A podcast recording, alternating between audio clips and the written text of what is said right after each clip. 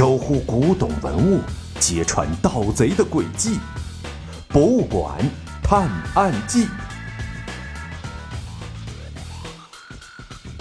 第五十一集：该不该归还呢？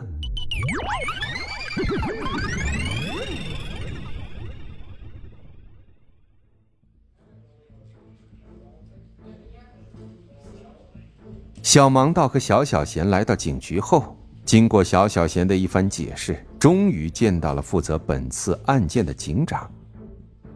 我跟本次盗窃案的盗贼是老对手了，几次都差点抓住他。这次，我一定不能让他把文物偷走。小盲道坐在警长的对面，准备和他讨论一下案情。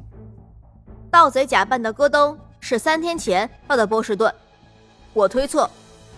除了你们之前去的那家酒店，他应该还用别的名字在其他酒店开了房间。我们通过这条线索就能找到他。可你想过没有？小小贤翻译着警长的话：“波士顿是个大城市，每天都有很多人入住酒店，三天至少有几十万人次。这么大的数据该怎么查呢？”我已经了解过信息了。首先。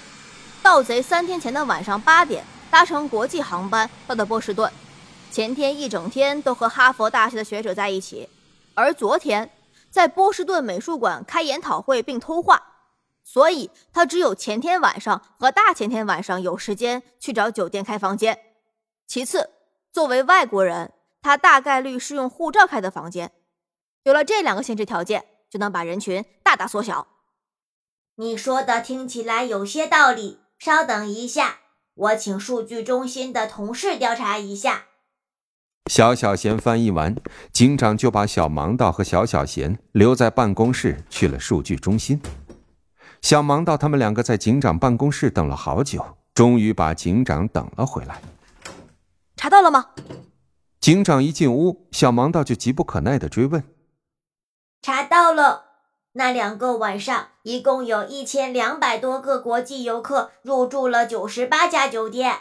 这一一查起来也得花上几天时间。小小贤把警长的话翻译给小小贤听的同时，警长把查到的信息在电脑上打开给他们看。或许不用那么久。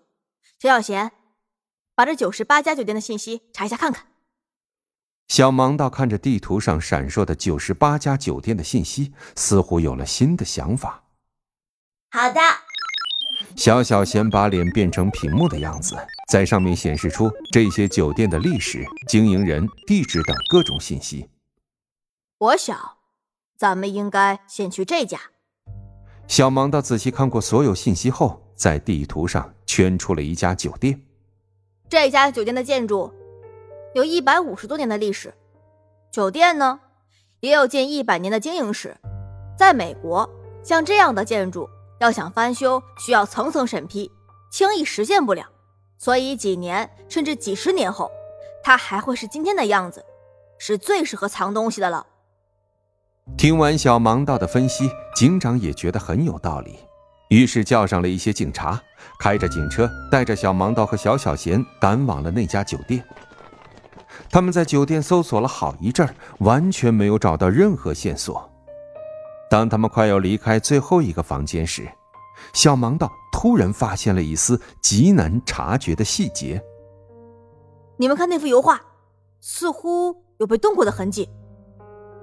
如果你仔细观察，就会发现，一幅画长时间挂在墙上的话，画后面的墙会比周围要干净。警察顺着小盲道的指引过去检查，发现右上角确实有不到一毫米的干净墙面露在外面。当警察把油画取下来之后，发现去掉卷轴的五色鹦鹉图被贴在了油画的后面。如果不是小盲道的机智，或许很多年都不会有人发现。哦，感谢你！多亏你这个天才小侦探，这么重要的艺术品才能重回波士顿美术馆。得到五色鹦鹉图被找回来的好消息，美术馆馆长亲自带着团队跑到警察局来迎接。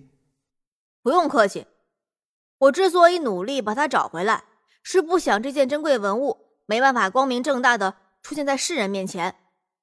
小盲道并没有因为受到馆长的热情感谢而有多高兴，还是一副平静的样子。馆长先生，其实你明白，这幅画是用欺骗，甚至是盗窃的方式。从中国弄到美国的，我想请问，你们什么时候把用不正当手段得到的我们的文物还回中国呢？呃，这个嘛，馆长没想到小盲道会突然这么发问，一时有些尴尬。这个是历史问题，我也没办法决定。不过我答应你，以后我们一定会有更严密的安保手段保护艺术品。绝不再发生盗窃事件。哼，我就知道你们不愿意归还。小盲道听完美术馆馆长的话，冷哼了一声。不过放在这里，一来可以宣传中国历史文化，二来我们也能知道他身在何处。就先在这放着吧。早晚有一天，我们会用正大光明的方式，把流失在海外的国宝都带回家。